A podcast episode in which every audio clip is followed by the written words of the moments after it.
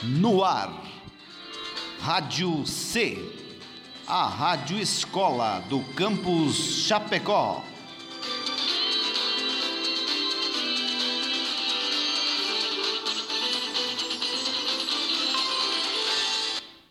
Olá, eu sou a Emi. Oi, eu sou a Mari e interpretarei o Oxumaré. Eu sou o João Eduardo e interpretei o Reione. E essa é mais uma edição do programa Historicizando.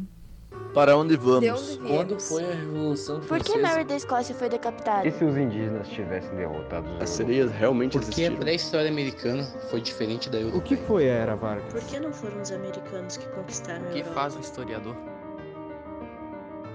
Historicizando. Antigamente, os orixás eram homens. Homens que se tornaram orixás por causa de seus poderes. Homens que se tornaram orixás por causa de sua sabedoria. Eles eram respeitados por causa da sua força. Eles eram venerados por causa de suas virtudes. Nós adoramos sua memória e os altos feitos que realizaram. Foi assim que estes homens tornaram-se orixás. Os homens eram numerosos sobre a terra. Antigamente, como hoje, muitos deles não eram valentes nem sábios. A memória destes não se perpetuou. Eles foram completamente esquecidos, não se tornaram orixás. Em cada vila, um culto se estabeleceu, sobre a lembrança de um ancestral de prestígio, e lendas foram transmitidas de geração em geração para render-lhes homenagens. Pierre Fatumbi Vergé, no livro Lendas Africanas dos Orixás. No programa de hoje, vamos contar o mito de Oxumaré da cultura africana Yorubá. Mare, mare, mare, mare, Oxumaré, ele gira no tempo, ele gira no sol, sobre as cores do arco-íris e a claridade do sol. Oxumaré era antigamente um adivinho do rei Oni, e o trabalho dele era ir até o Palácio Real no dia do segredo. O rei Oni não pagava muito bem, e por essa questão, Oxumaré não tinha muitas riquezas e bens materiais, e as pessoas da cidade não o respeitavam por ser pobre.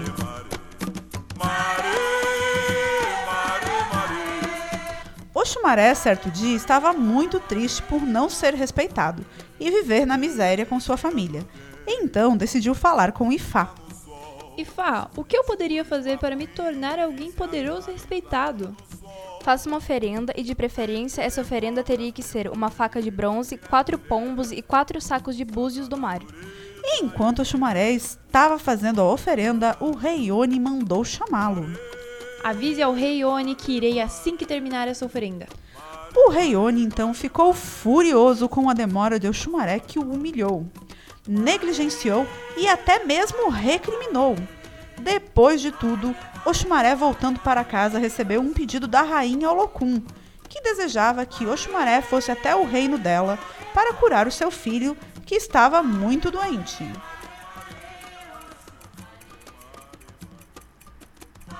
Oxumaré dirigiu-se para o reino de Olocum e curou todas as doenças da criança.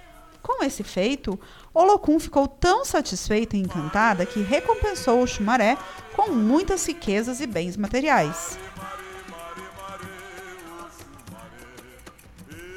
Quando Oxumaré retornou, o rei Oni ficou surpreso com suas riquezas. Como conseguiste essas riquezas, Oxumaré? Fui até o reino de Olocum e fui recompensado por ela com todas essas riquezas. Hum, então foi Olocum que fez tudo isso para você. Estimulado pela raiva e pela rivalidade, o rei de Oni ofereceu para Oxumaré diversos bens materiais muito caros e muitos presentes. Com isso, Oxumaré ficou respeitado por todos da cidade.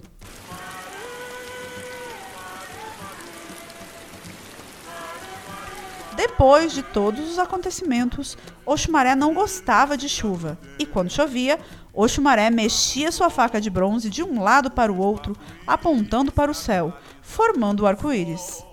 E quando aparecia o arco-íris, todos gritavam: Oxumaré apareceu! Por fim, o Deus Supremo, Olodumaré, não enxergava mais e mandou chamar Oxumaré, que conseguiu curar o Deus Supremo.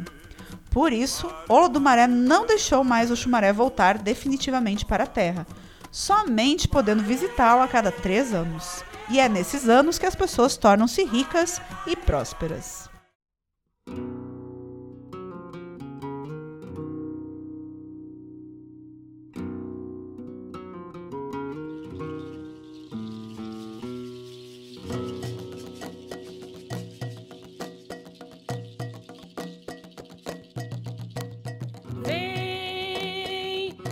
Orixá já chegou.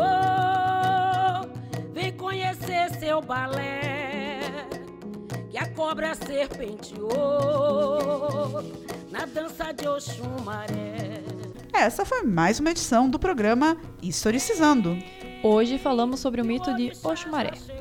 Produção, direção e conteúdo: Arthur Lunardi, Caio Ficanha, Nicolas Pellicer e a professora Emily Lunardi. Gravação, edição e mixagem: Mariana Matoso. Participação especial: João Eduardo Dias Duarte e Maria Isadora Ruda. É a sagrada serpente, é a cobra. Sua trança se dobra das costas pro chão. Tem no torso uma cobra coroa. Para onde vamos? Onde Quando foi a Revolução Por que Francesa? Mary da Escócia foi decapitada? E se os indígenas tivessem derrotado os As sereias realmente Porque a existiram? pré-história americana foi diferente da O europeia. que foi a Era Vargas? Por que não foram os americanos que conquistaram a O que Europa? faz um historiador? Historicizando.